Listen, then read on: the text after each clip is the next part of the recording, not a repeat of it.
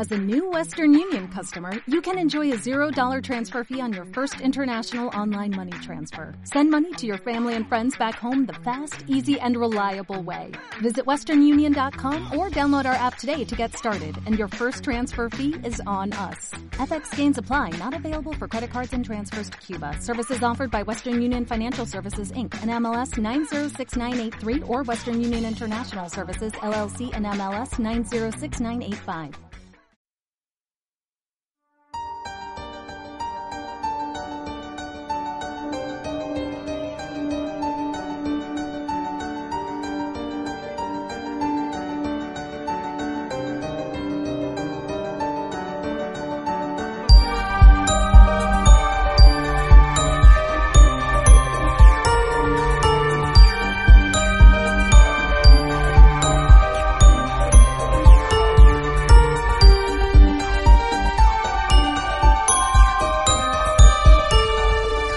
Capítulo 38. Un punto que abarca leguas. Decía Alejandro Dumas que no es el ojo más que un punto, y aún así abarca leguas. Teniendo presente el Día Mundial de la Poesía, hoy en el sillón Voltaire estará sentado un joven poeta, aunque como la cosa va de mirada, antes vamos a escuchar el clásico Can't Take My Eyes of You en versión de Muse.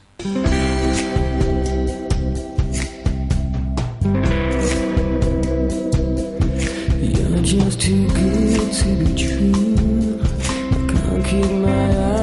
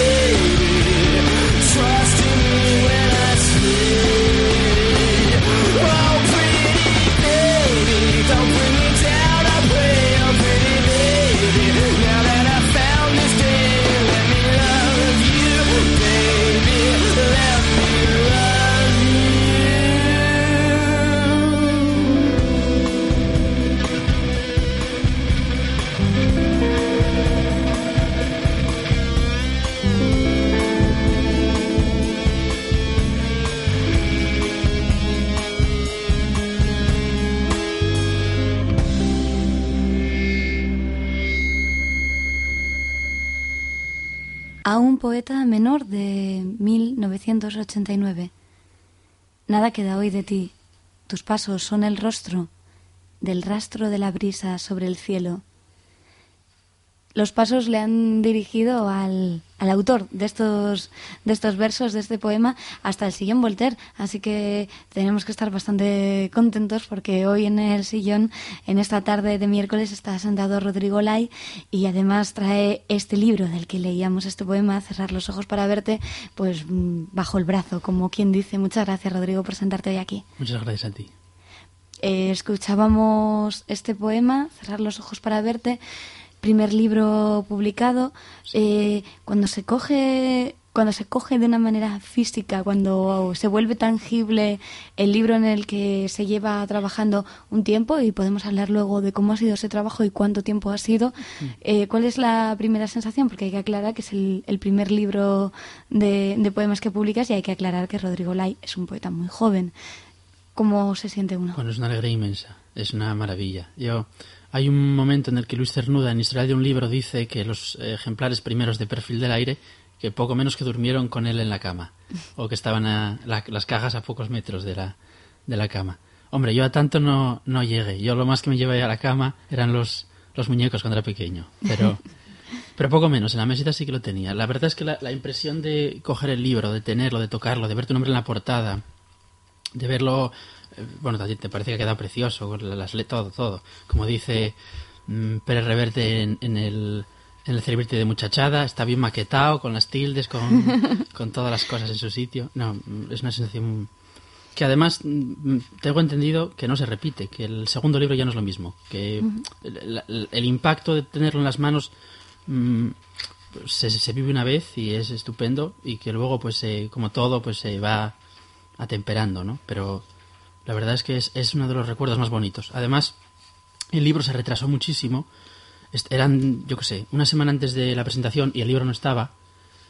Entonces fui a preguntarles y entonces resulta que en la gráfica en la que el libro se hizo estaba muy cerca de mi casa y uno de los eh, trabajadores de la gráfica es muy amigo de mi tío. Y entonces me pudo traer en primicia dos ejemplares antes de la propia presentación y lo pude tocar y lo pude ver. Y yo recuerdo aquel día que estaba esperándole que, que llegase, que llegase, por fin llegó, me dio los ejemplares en un sobre, se los enseñé a toda la familia. Bueno, fue una cosa muy bonita.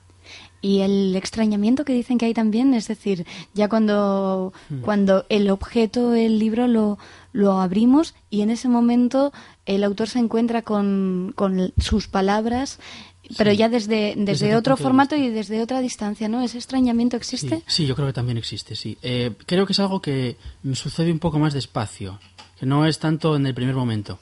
Mm, sí que empiezas a, a percibir que hay una, una distancia, una diferencia con respecto a verlo en el ordenador o a tener todos los papeles en, en, en fin, cuando los imprimes, ¿no? Y, y es una cosa rara porque al final no dejan de ser dos formas de impresión.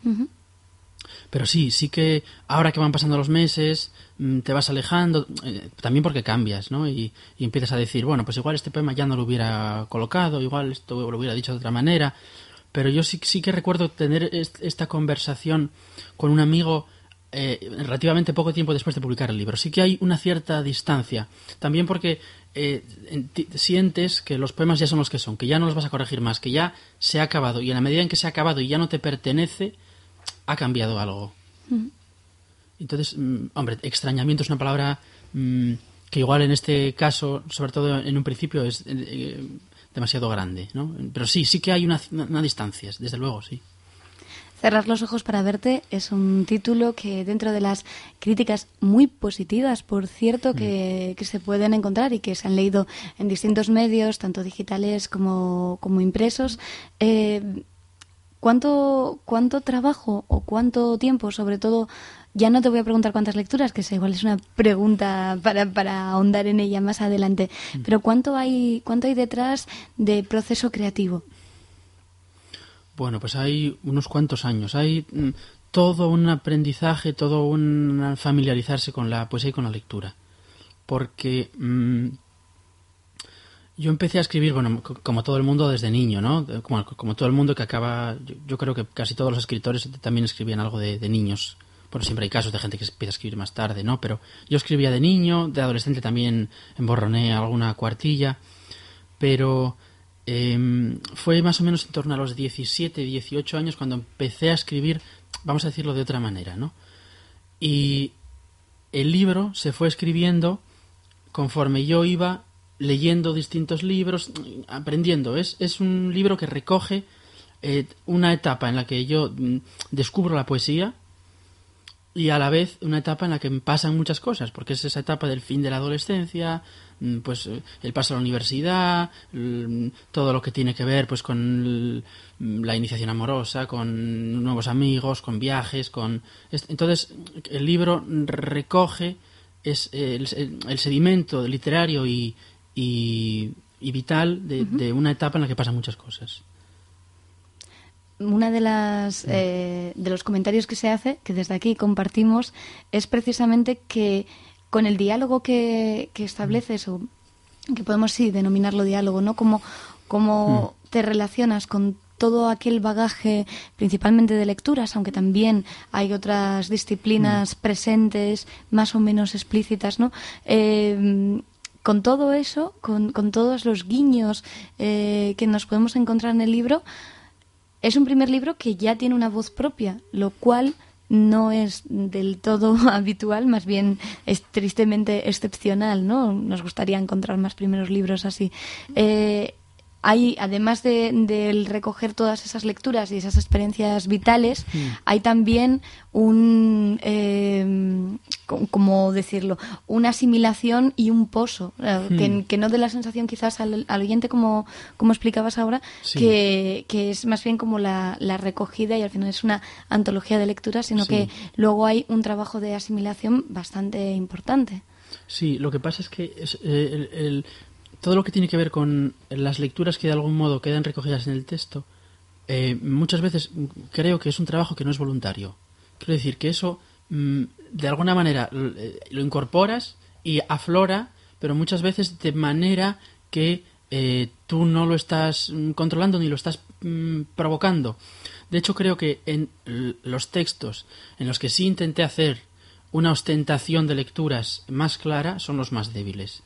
Son los textos de los que hoy dudo más, pero son textos que necesitaba que tenía que incluir en el que, o sea, que pensaba que tenía que incluir pienso por ejemplo en el, en el poema que inaugura el libro eh, por una cuestión de inseguridad porque eh, mm, yo mm, eh, quizá en algunos momentos del libro es- espero que sean pocos me pesó la- las ganas de demostrar que sé lo que es la poesía oye mira que te puedo hacer un poema en cuadernavía si me apetece si lo- que demostrar oye que sí, que, que no soy un impostor, que no os estoy tomando el pelo, que sí que he leído y me he tomado las molestias. Todo esto tiene que ver con una frase de Joan Margarit que he repetido alguna vez, que él dice, en creo que es en este libro nuevo que tiene de cartas, nuevas cartas a un poeta, bueno, es un título que juega con, con el de Rilke. Y él viene a decir, con un poco de retintín, que hay muchos premios por ahí que dan el carnet de poeta.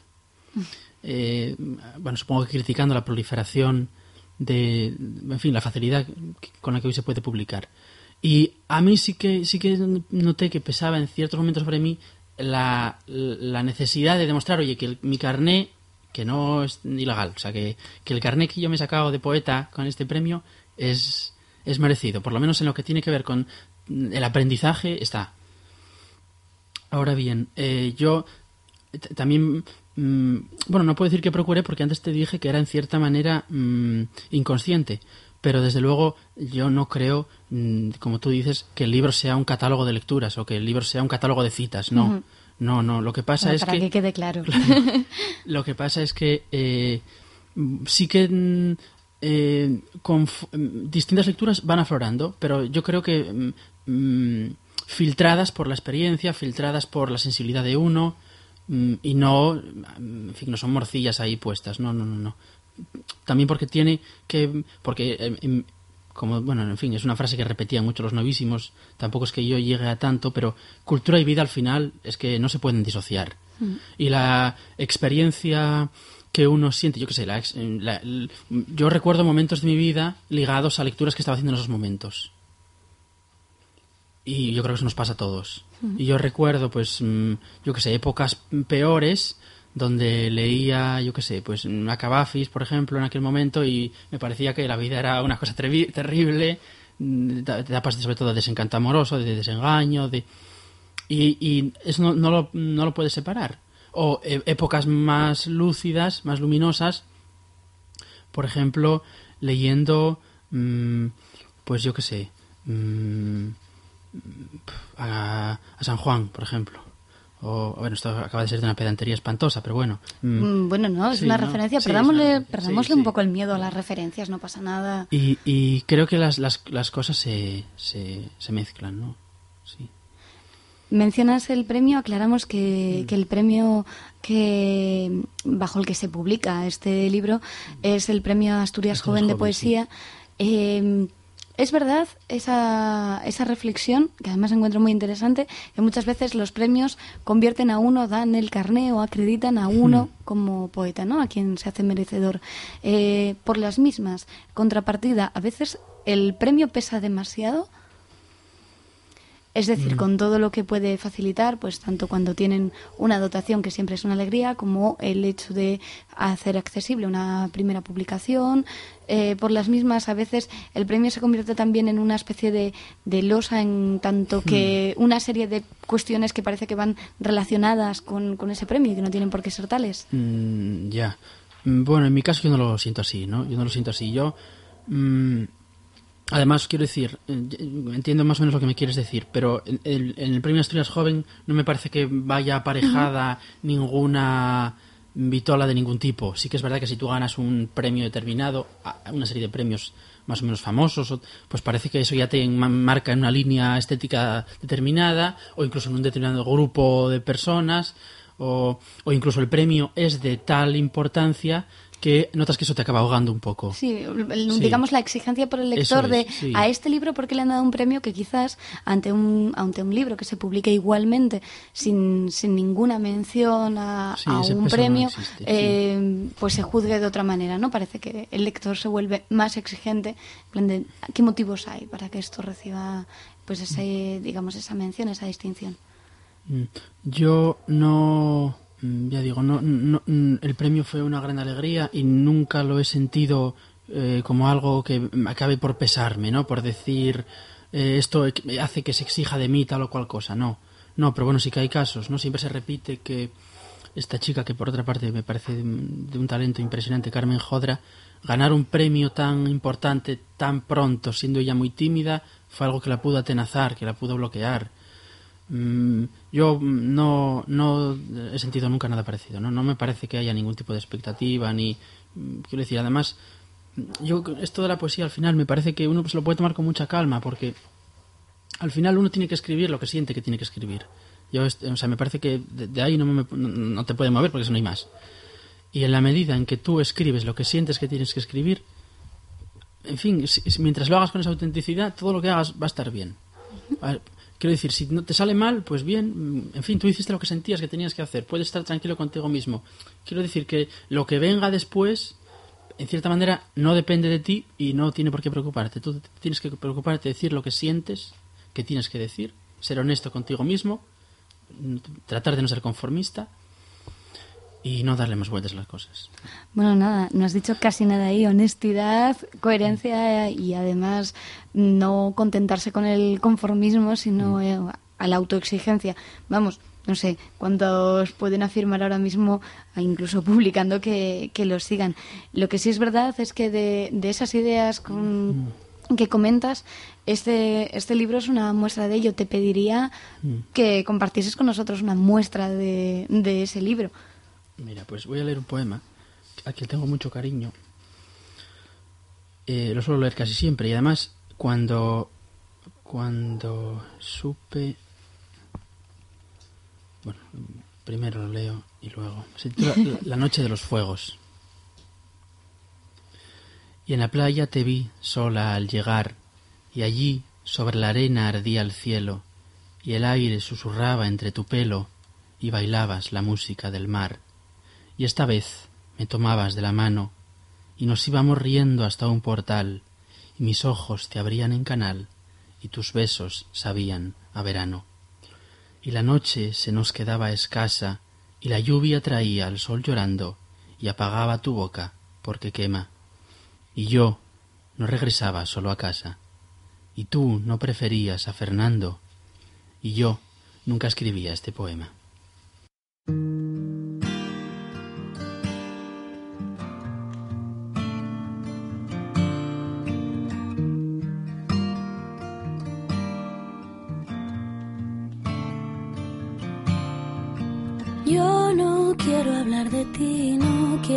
De ti. Pero si me encuentras conduciendo allí, recuérdame que dejé flores en su puerta. Yo no quiero hablar de ti, no quiero hablar de mí. Saldrá el último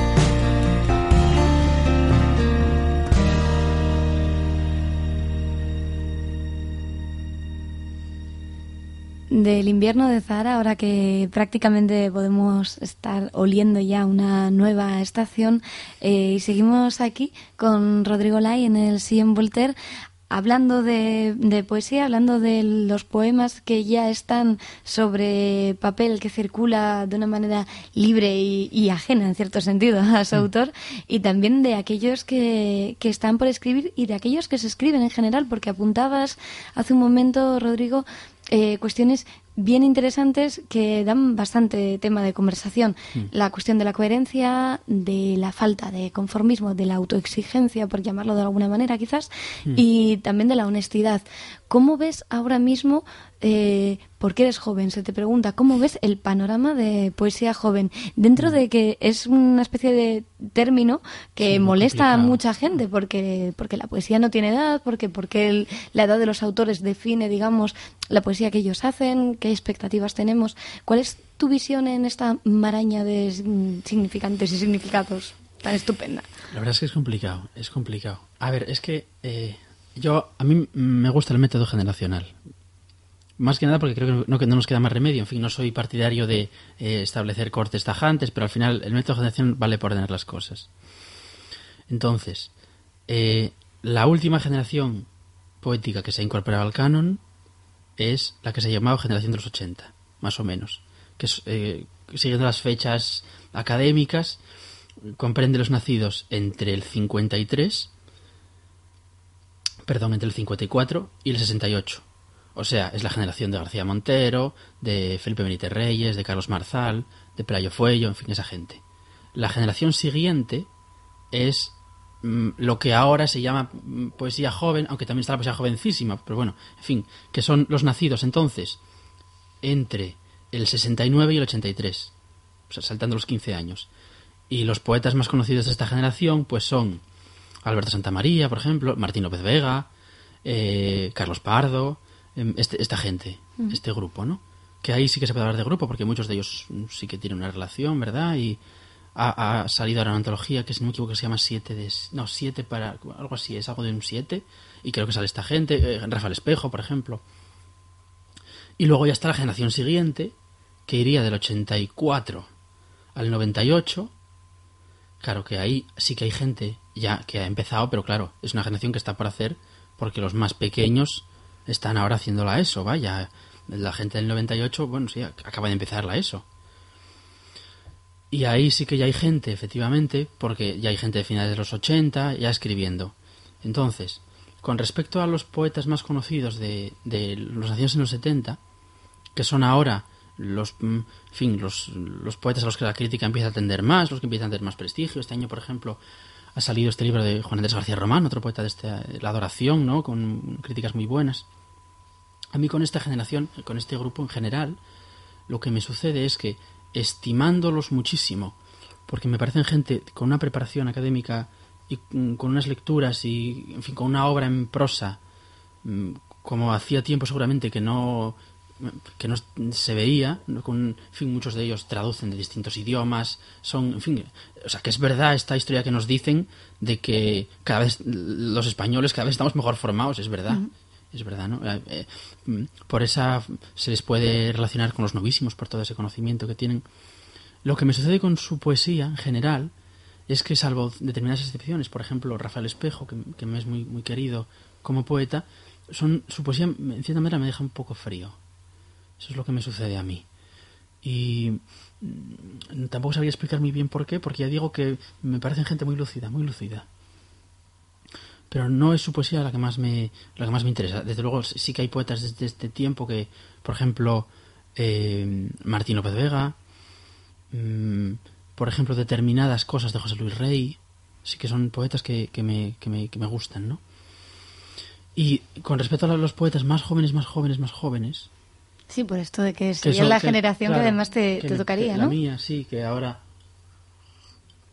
Pues en fin, es muy conocida desde luego Luna Miguel, con todo lo que ella está haciendo de promocionar a gente de esta edad. Hombre, yo creo que eh, los, es muy pronto para decir nada, claro.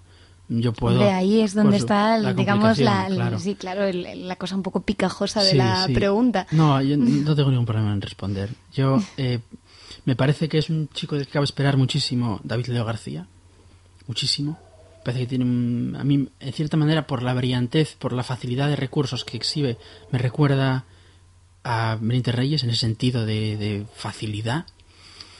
Lo que pasa es que, mm, claro, hay que darle un poco más de tiempo, porque tiene un primer libro que es más convencional, luego tiene este segundo libro que ya es más rupturista y yo creo que cuando es, la síntesis de estos dos libros nos, nos dará la verdadera medida de, de él, que ya digo que cabe esperar mucho. Me interesa también lo poco que he podido leer, pero por fuerza, porque no he escrito más, de María M. Bautista, que es una chica, también aparece en la antología, esta tenía 20 años, y es una chica de la que yo creo también que, que cabe esperar grandes cosas. Dicho esto todo, por supuesto, mm, con sin te- pretender presionar a nadie ni nada parecido, por Dios. Aclaramos que la antología a la que sí. hace referencia es Tenían 20 años Eso y es, estaban gracias, locos, gracias que, aclaración, sí. que es una antología coordinada por Luna Miguel y publicada por la Bella Varsovia, que es precisamente una editorial eh, dentro además de esas editoriales pequeñas, alternativas, que además ha tenido mucha presencia aquí en el sillón Voltaire, eh, especialmente volcada en esos autores quizás de a medio camino, ¿no? Sí. También entre ambas generaciones, ¿no? De finales de los 70, Sí. principios de de los, 80, ¿no? Sí, sí, sí. Ahí está, por ejemplo, Carmen Jodra, que, antes mencionaba, que me parece también una chica con un talento portentoso. Su primer libro me parece espléndido. El segundo, Rincones Sucios, y es, es uno de los libros que, que más ganas he tenido yo de leer nunca. Porque no había manera de conseguirlo y porque el primero nos había gustado a todos muchísimo. Y... Porque llevamos desde las molas agraces esperando Exactamente, tanto que... sí, porque había aparecido, pero en aquella colección de provincial, ¿no? De aquel premio. Y lo, lo he podido leer finalmente. Y bueno, mm, creo que me gusta más el primer libro. pero, pero sí que reconozco que gustándome más el primer libro, este segundo es más maduro. Y a ver a dónde nos lleva ella, ¿no? En, en, su, an- en su andadura. Estoy pensando que otros poetas mm, jóvenes, porque es que de los 80, eh, yo creo que de los 80 también es este chico, lo que pasa es que mm, eso también es de los de la primera parte, de los 80 son por ejemplo, sí, Ben Clark, que yo creo que Ben Clark es de los 80, Andrés, Del 84, de hecho. Andrés Catalán, ya- sí. Andrés Catalán, yo creo que es del mismo año que él, o del 83 quizás sea Andrés Catalán, que además acaban de ganar juntos, ¿no? El premio Radio Nacional, no son muy amigos entre ellos. De los 80 es también Javier Vela, que también es un chico que me parece muy brillante. Mm, bueno, en España nunca nos han faltado poetas, por suerte. Y de, mm, un poco más jóvenes, mm, bueno, es que claro, ya nos estamos metiendo en gente que tiene 20 años o menos.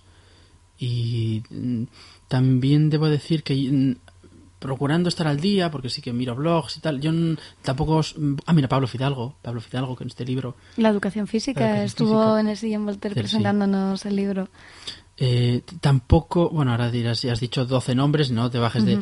Pero mm, tampoco es, soy. Estoy hiper, hiper, hiper al día, digamos. Sí que procuro y. Bueno, a los oyentes yo creo que les costará creer que no estés hiper al día, aunque si pensamos que, que realmente, volvemos quizás a un, a un tema que comentabas. Sí. antes, eh, que, que igual sí que es mucho más accesible publicar Claro, que hace sí. tiempo, aunque lo que se dice, y, y eso lo pueden decir precisamente la generación del 69 al Sí, 84, sí. que últimamente, por, por la cuestión, digamos, del mercado y del sector editorial, se ha puesto la cosa un poco complicada. O sea, que quizás podemos acceder a muchas voces nuevas a través de la red, Hmm. pero libros, dentro de todos los muchísimos libros que se publican, quizás ya no es tan tan sencillo como hace 10 años publicar. Publicar. ¿Qué, qué percepción tienes? Em, y te lo pregunto a ti, que, que cuyo li- tu libro acaba de salir hace un año, con lo cual quizás es, es una visión un poco diferente ¿no? a las, las quejas que tienen otros autores que llevan varios libros. Es que, claro, yo nunca me he visto en la, en la situación de buscar un editor. Entonces, mm, claro, tam- tampoco te puedo explicar. Hombre, desde luego, la cosa sí que parece que está complicada. Sí que parece, y que se tiende mucho a la autoedición y que la red está ahí, cada vez ofrece mecanismos más fáciles y más, y más accesibles. Yo lo que sí que puedo contar es que, eh, claro, a mí nunca se me ocurrió publicar el libro de otra manera que no fuese a través de un premio. ¿Y por qué? Buena pregunta, porque es, es un- porque no lo sé, no lo sé por qué, porque parece que, un, que un- uno tiene la percepción de que un editor no va a apostar por uno si no si es inédito y a, y a veces no tiene por qué ser así. Yo recuerdo una, una charla con eh, Díaz Huizi, el editor de Trea, que me dijo abiertamente, a mí me gusta apostar por gente joven que no tenga premios y, de, y esto ya, pero no, no- en fin, eh, a veces es, es a, a fuerza de repetir una mentira muchas veces, ¿no? Se acaba haciendo verdad. Y, a- y a- y estamos todos quizá tan convencidos de que no queda más mm, remedio que los premios que nos, que nos cerramos otras puertas. Yo desde luego... Porque también llevan su respaldo implícito. El premio, quieres decir. Sí, Claro, en, es que en la medida en la que no es solo que haya un editor detrás, sino que hay X personas que componen un jurado, detrás claro, también, ¿no? eso, mm, sí. Y, y habitualmente, eh, por ejemplo, ganar un premio te, te, mm, permite acceder a más ejemplares de los que vas a poder de- disponer si publicas a través de una editorial convencional. Y en un primer libro poder mandar los libros que te apetece mandar también es una cosa importante. Pero sobre todo, yo no tanto pensando en esto último que he dicho, sino sobre todo en la, en la posibilidad de, en, en la viabilidad de, de- de lograr sacar el libro adelante. No obstante, ganar un premio es difícil, desde luego. Ganar un premio es difícil. A mí me costó un año entero presentándome todos los premios. Y bueno, y yo, yo siempre digo que ese viaje al libro lo hizo bien porque cada premio que el libro no ganaba, el libro ganaba un poco. Porque es un poco más de tiempo, otra corrección más, otra- luego siempre te mosquea porque dices, ah, me ha ganado este libro que no me gusta nada. Bueno, bah. pero quiero decir que, que todo es aprendizaje y, y el libro va ganando un pozo que, que luego se agradece. Quiero decir, ahora mismo yo me alegro de no haber ganado hasta el momento en que gané. Y seguramente si hubiese ganado más tarde, diría también lo mismo. Lo que quiere decir que si hubiera ganado antes, quizá no estaría diciendo nada de esto. Pero, no habréis bueno, tenido tampoco ocasión de comprobar todo ese tiempo de correcciones. Sí, o sea que y- por lo tanto no puedo más que alegrarme. Lo sí. que diría mi abuela, que todas las cosas suceden por algo. Por ejemplo. Sí, ah, De hecho, hay, hay un ejercicio interesante porque pues, se Hmm. puede estar pensando que, que esto de tener un, un texto circulando por premios y que pase el tiempo, eh, yo le propongo a todo el que nos esté escuchando ahora que se fijen en eh, las noticias que aparecen en los periódicos de las distintas convocatorias de, de premios, no solo de poesía, sino literarios, y verán que desde 2009 más o menos al día de hoy han ido aumentando las, los originales que se presentaban de una manera brutal. Efectos de la crisis, me imagino, de tener más tiempo también para trabajar sobre los libros y bueno, y más necesidad, tanto desde la cuestión editorial como desde la cuestión del, del propio premio, de, de precisar un poco de ese tipo de apoyos, de ese tipo de apoyos de, de- de- con, con lo amplios que son. Eh, yo te pediría que nos leyeras otro poema. Sí, mira, voy a leer un poema inédito. Qué bien. Voy a leer un poema inédito, además un poema de estos que me costó escribir. Ahora lo que dudo es si he traído la última versión, pero bueno, si no la he traído tampoco pasa nada, pero yo creo que sí que es la última. Bueno, piensa que si no es la última, cuando la última aparezca publicada, esto será rara avis y ya, bueno, tendrá muchísimas, muchísimo más interés este sillón. Bueno, se titula mm, La hija del drogadicto. Por ti hubiéramos hecho lo que hubieses pedido, porque el tuyo era el nombre que se susurra apenas en mitad de la noche, cuando el dolor se esconde agudo entre las ingles y no va a ser mañana, ya nunca más. No será tan hermoso pensarte mientras tu padre grita y se cae y escupe y te llama y tú quieres llorar y eres terrible como un ángel herido. O no llega y entonces quizá no vuelva nunca. Era hermoso pensar en rescatarte, en vernos sosteniendo tu mano, mientras tu madre dice, tu madre que limpiaba y parecía un hombre, con antigua tristeza, que sí, porque nosotros sí, no, como tu padre. ¿Quién sabrá en qué silencio, ya no importa en qué brazos, maldijiste despacio tu primer apellido? Si llamaste cobarde a tu madre, si fuiste capaz alguna vez de creer que algún día todo se arreglará. A nosotros, nosotros en los que nada ha muerto, nos dolían los ojos al mirarte en gimnasia, y tú que lo sabías, solamente callabas. Nos odiábamos, nadie fue capaz, y te fuiste. Y tu padre es más viejo, y es más vieja su herida, y tu madre en silencio anda por los portales, y tú sigues en busca de lo que tantas veces cualquiera de nosotros hubiera deseado que nos pidieras nunca, nos importó a qué precio. Pues muchas gracias, Rodrigo. Mantenemos la imagen en la retina, ya que precisamente en este capítulo 38 vamos a vueltas con la imagen y con los ojos, y dejamos que suene la voz de Siel Pereda en este proyecto de Lucas 15.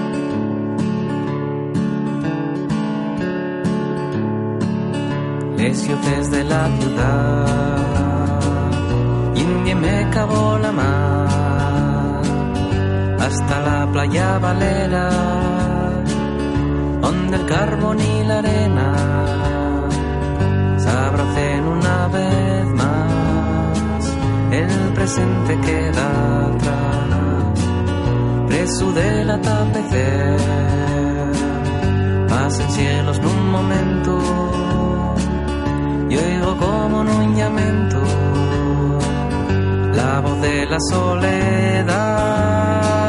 Andarina vienes tarde, andarina vienes tarde, vestida de sol y orvallo, traes oro, plata, traes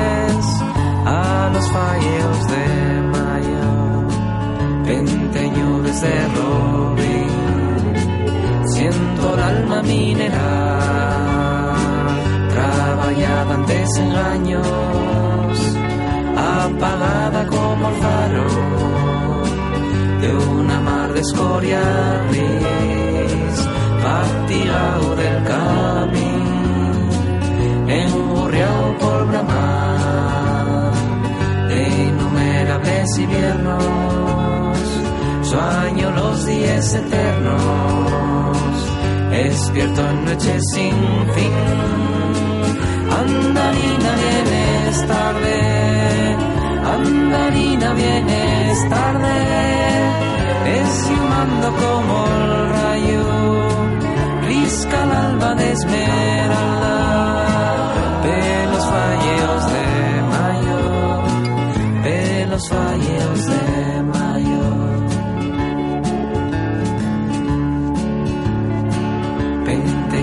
de cristal, trona el canto del nordés, con palabras de poeta, evocándome una idea, transportándome al lugar donde ya a volver, entre los montes del sur, donde vuela sitio mío, donde todo tiene sentido, donde soy quien quiero ser.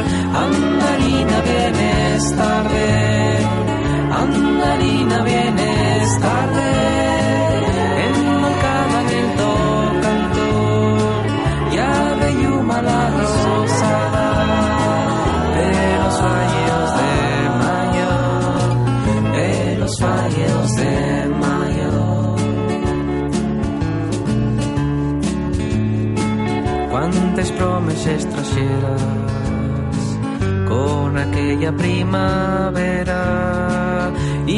y marcharon col verano. Llévome la vida entera, regresar a la tobera, ya los falleos de mayo. Andarina vienes tarde, andarina vienes tarde, vestida de sol y rayo, ya hay tiempo que descanses.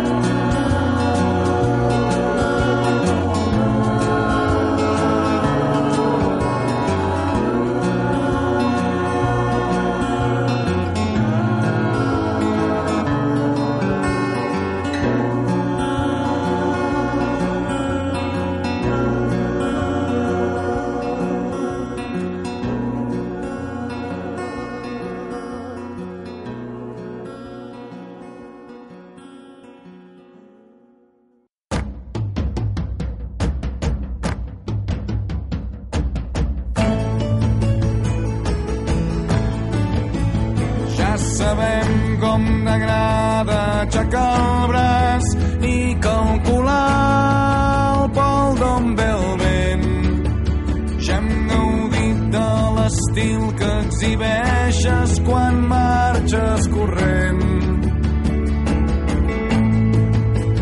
Ja hem entès que ets un ànima errant que abandona les cases quan tothom dorm que t'agrada menjar quan hi ha gana i dormir si ve son. Pensa tu bé que després tard o d'hora sempre arriba el moment. Quan s'obre com una flor rara el penediment.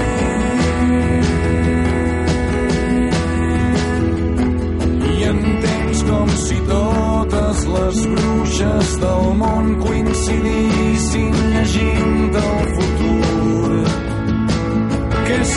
cosa de temps que et sorprenguis pensant que ho tenies, que jo creia en tu. Ja sabem que 3.000 aventures bateguen rabioses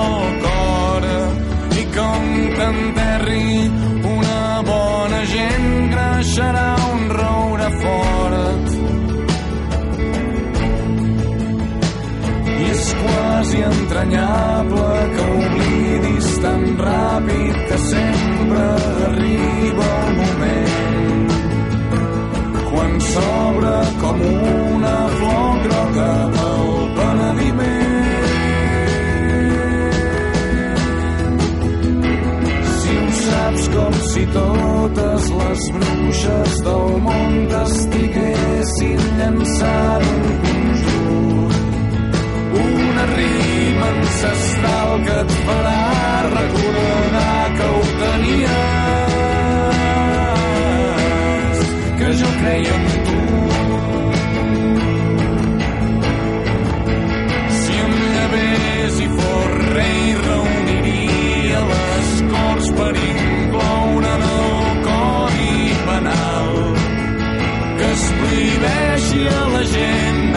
món buscant res que no pugui anomenar.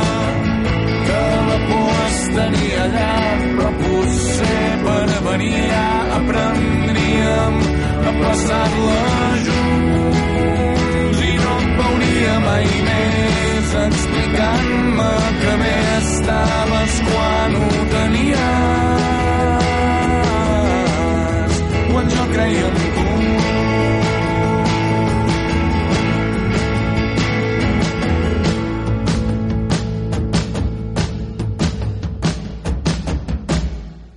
Flor Groga, Manel y nos acercamos ya a las 6 de la tarde, pero antes tenemos que preguntarte, Rodrigo, ya que estás aquí hoy en el sillón Voltaire, eh, aquellos poemas que no vemos en, cerrar los ojos para verte, pero que sin embargo están, ¿cómo están? ¿Dónde están? ¿Cómo te rondan? ¿O eh, es una manera de formular en el fondo que, que estás escribiendo y que, y que te tiene ocupado eh, últimamente?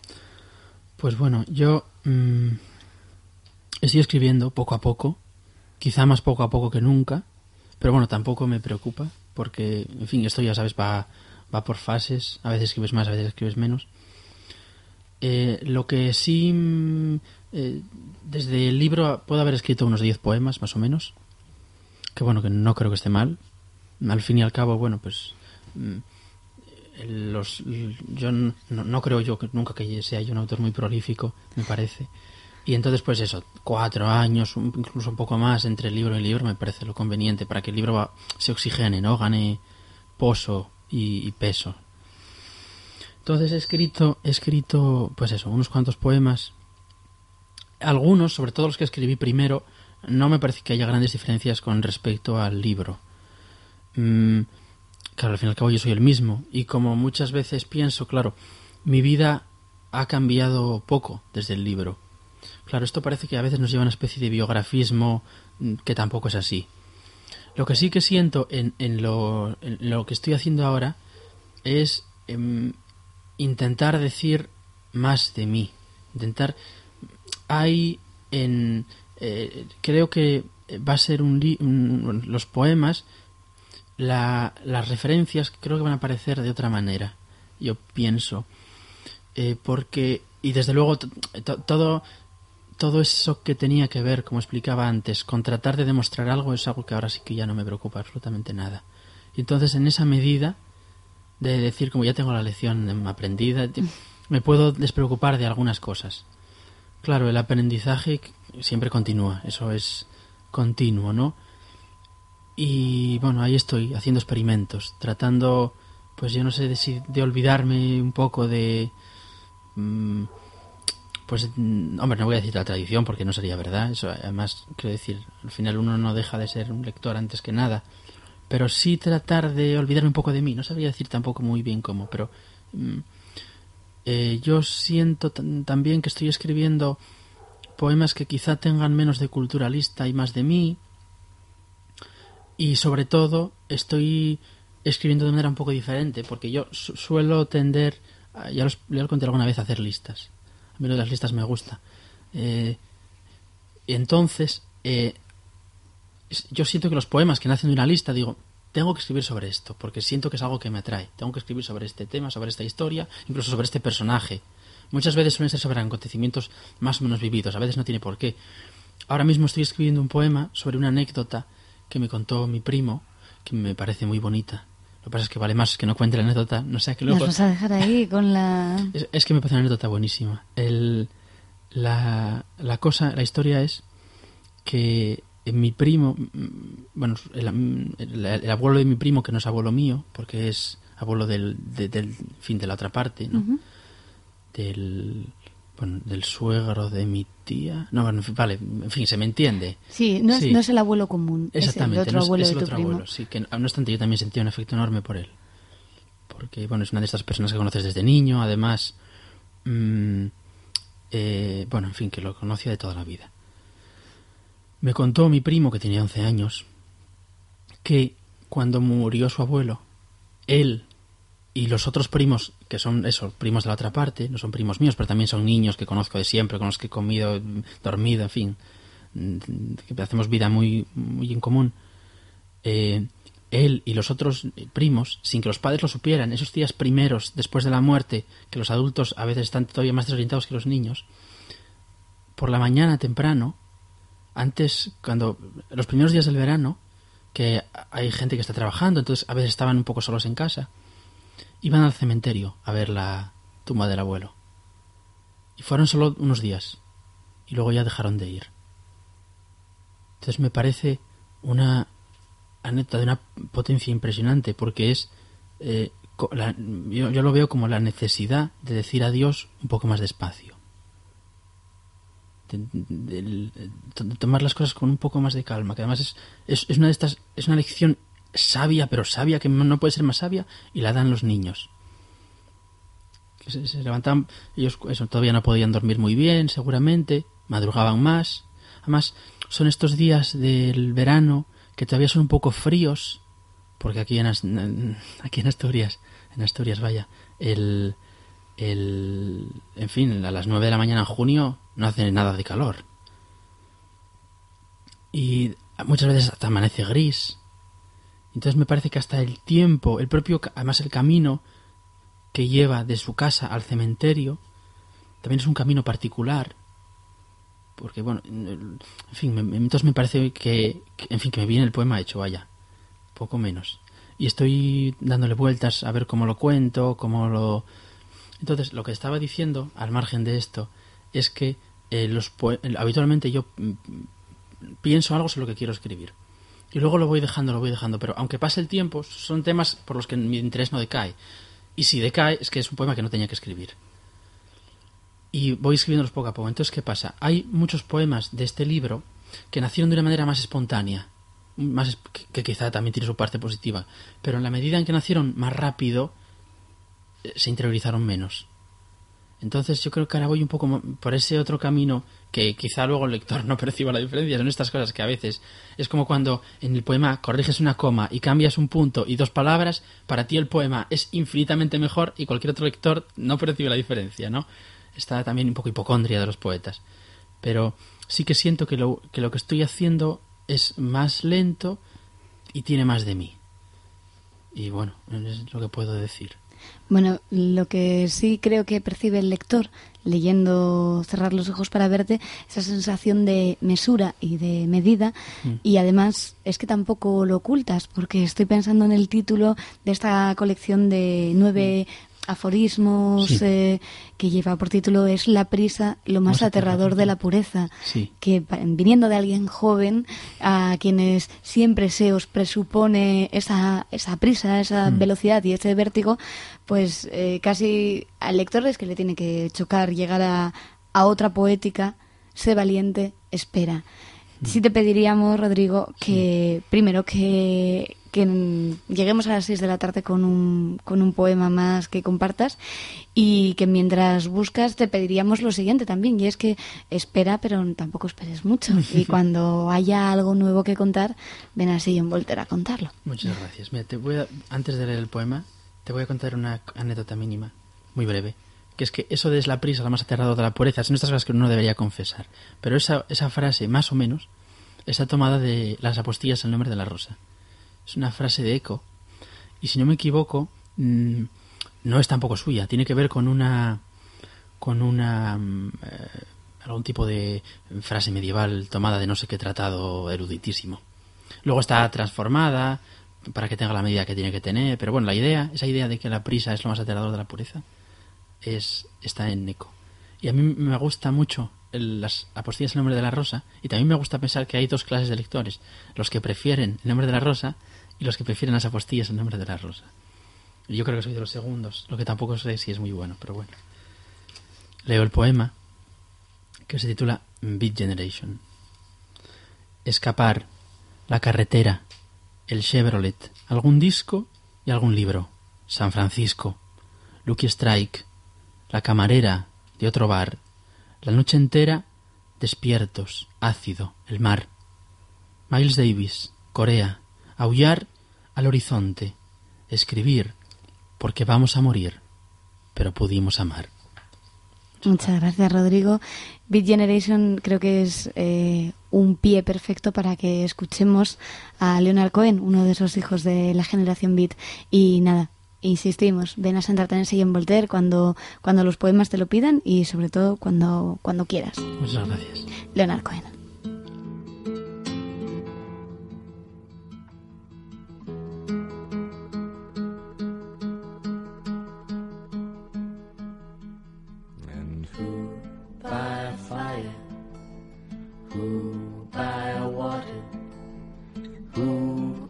Sunshine, who in the nighttime, who by high ordeal, who by common trial, who in your merry, merry month of May, who by very slow decay, and who shall I say is calling?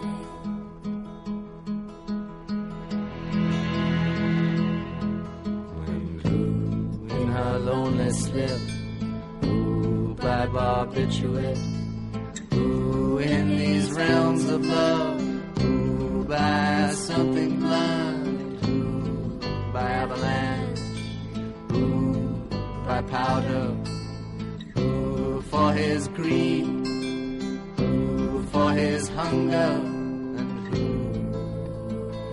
shall I say is calling?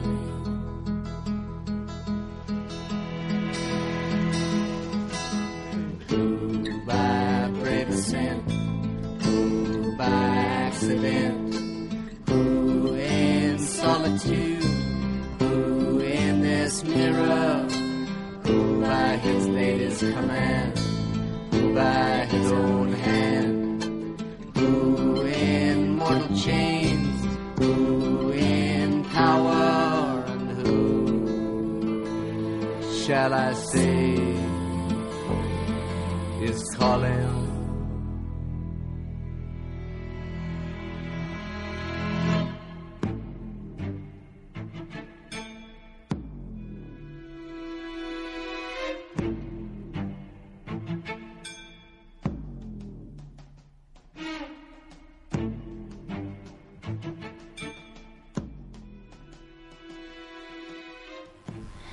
Señor Leonard Cohen, by Fire, y así llegamos a las 6 de la tarde en el Sillón Voltaire. Para volver a escuchar este programa o los anteriores, no hay más que buscarnos en Facebook. Nosotros volvemos el próximo miércoles a las 5 de la tarde aquí, en Radio Círculo.